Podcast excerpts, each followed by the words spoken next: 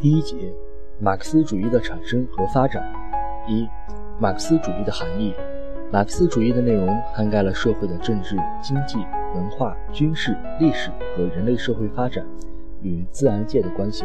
等诸多领域和各个方面，是极其深刻和丰富的。从他的创造者、继承者认识成果讲，马克思主义是由马克思恩格斯创立的。而由其后各个时代、各个民族的马克思主义者不断丰富和发展的观点和学说的体系。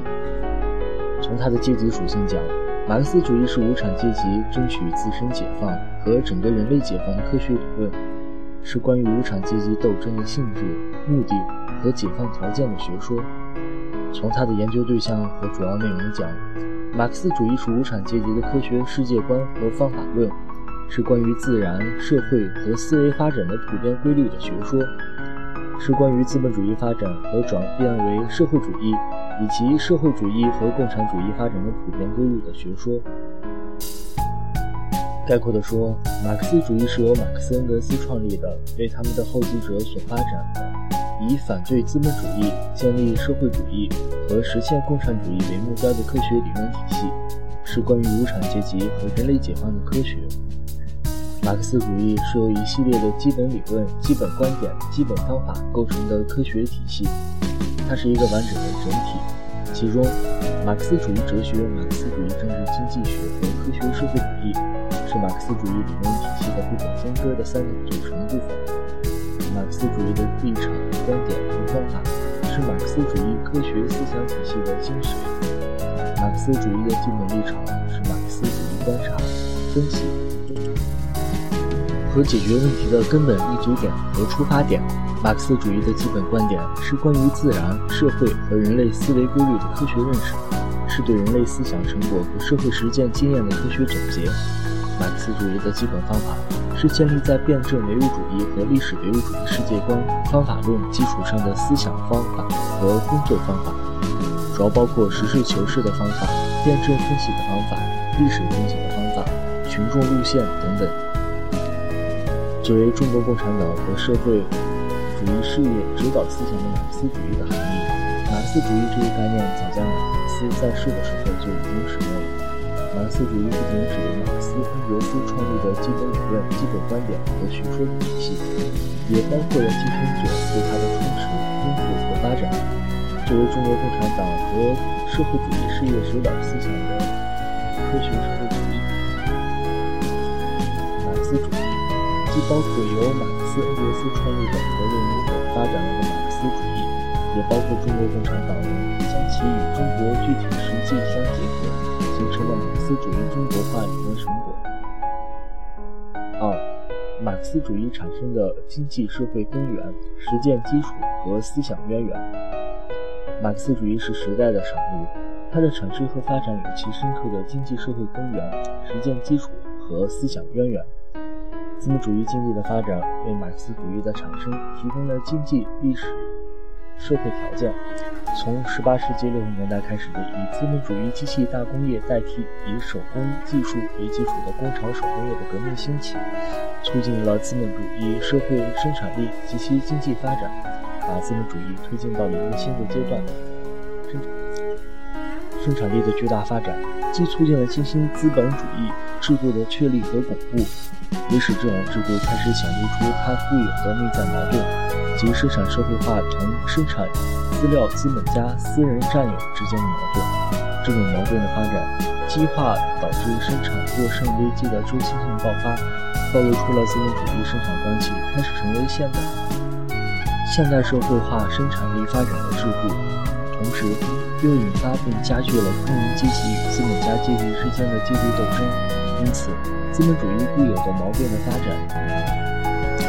预示着未来社会革命的性质和历史发展的方向，这为马克思主义的产生提供了社会经济的条件和基础。二，无产阶级反对资本资产阶级的斗争日趋激化，对科学理论的指导提出了强烈的需求，即马克思主义产生的积极基础和实践基础。随着机械大工业对工厂手工业、工业劳动制度对封建生产关系的取代，社会日益分裂为两大阶级：无产阶级和资产阶级。他们之间的矛盾在社会生活中的地位日益突出。1831年和1834年，法国里昂工人先后举行了两次起义。1838年，英国爆发了延续十余年的全国性的工人运动——宪章运动。1844年，德国西里西亚纺织工人举行起义。法、英、德的三大工人运动，标志着现代无产阶级作为独立的政治力量登上了历史舞台。但是，这几次工人运动均遭到了失败，这就迫切的需要总结无产阶级斗争的实践经验，形成科学的革命理论，用以指导无产阶级的解放斗争。这就成为马克思主义产生的积极基础和实践基础。马克思恩格斯的革命实践对人类文明成果的继承与创新是主观的条件。资本主义经济社会的发展及其矛盾运动，为马克思主义的产生提供了客观条件。无产阶级与资产阶级的斗争，为马克思主义的产生提出了现实需求。这些都是马克思主义产生的时代和实践基础。这种基础一是极其重要的。没有这样的时代背景和实践要求，就不可能产生马克思主义。但是，只有这些客观条件还不够，还只是为马克思主义产生提供了可能性。这些可能性只有通过马克思恩格斯的革命实践和对人类文明成果的继承与创新，才会变为现实。马克思恩格斯吸收了几千年来人类思想和文化发展中的优秀成果。尤其是批判的继承，吸收了德国古典哲学、英国古典政治经济学和法国、英国空想社会主义的合理成分，创立了唯物史观和剩余价值学说，把社会主义由空想变为科学，实现了人类思想史上的伟大革命。三、马克思主义的创立。十九世纪四十年代创立的马克思主义，对人类先进思想已经提出了种种问题。做了分析批判，对资本主义时代发展提出了理论课题，做出了科学的论述。马克思主义哲学为认识历史和时代问题提供了一种崭新的世界观和方法论。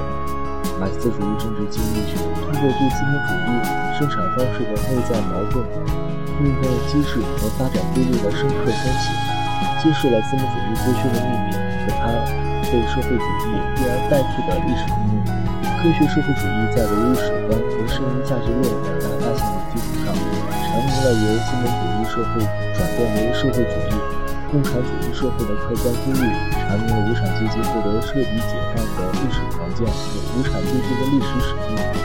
使社会主义由空想成为科学。四、马克思主义在实践中的发展。列宁对马克思主义的根本和发展。十九世纪七十年代到二十世纪初，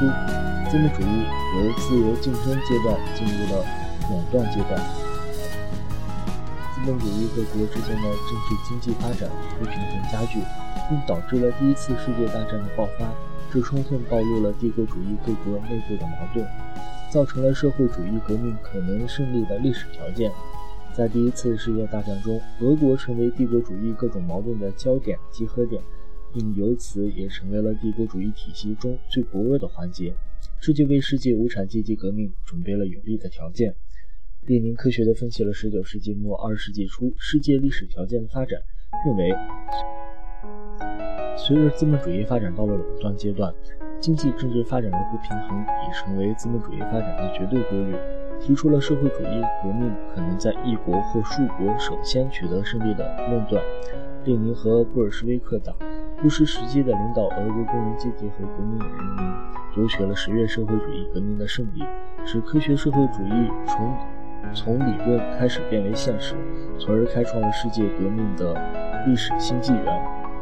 中国共产党对马克思主义的丰富和发展，十月革命的一声炮响。给中国送来了马克思列宁主义。中国共产党在长期奋斗中，坚持把马克思主义基本原理同中国具体实际相结合，发展了马克思主义，先后产生了毛泽东思想和中国特色社会主义理论体系。中国化的马克思主义是指引全党全国人民为实现新世纪新阶段的发展目标和宏伟蓝图而奋斗的基本指针。共产党宣言发表以来一百六十年的实践证明，马克思主义只有与本国的国情相结合，与时代发展同进步，与人民群众共命运，才能焕发出强大的生命力、创造力、感召力。在当代中国，坚持中国特色社会主义道路，就是真正坚持社会主义；坚持中国特色的社会主义理论体系，就是真正的坚持马克思主义。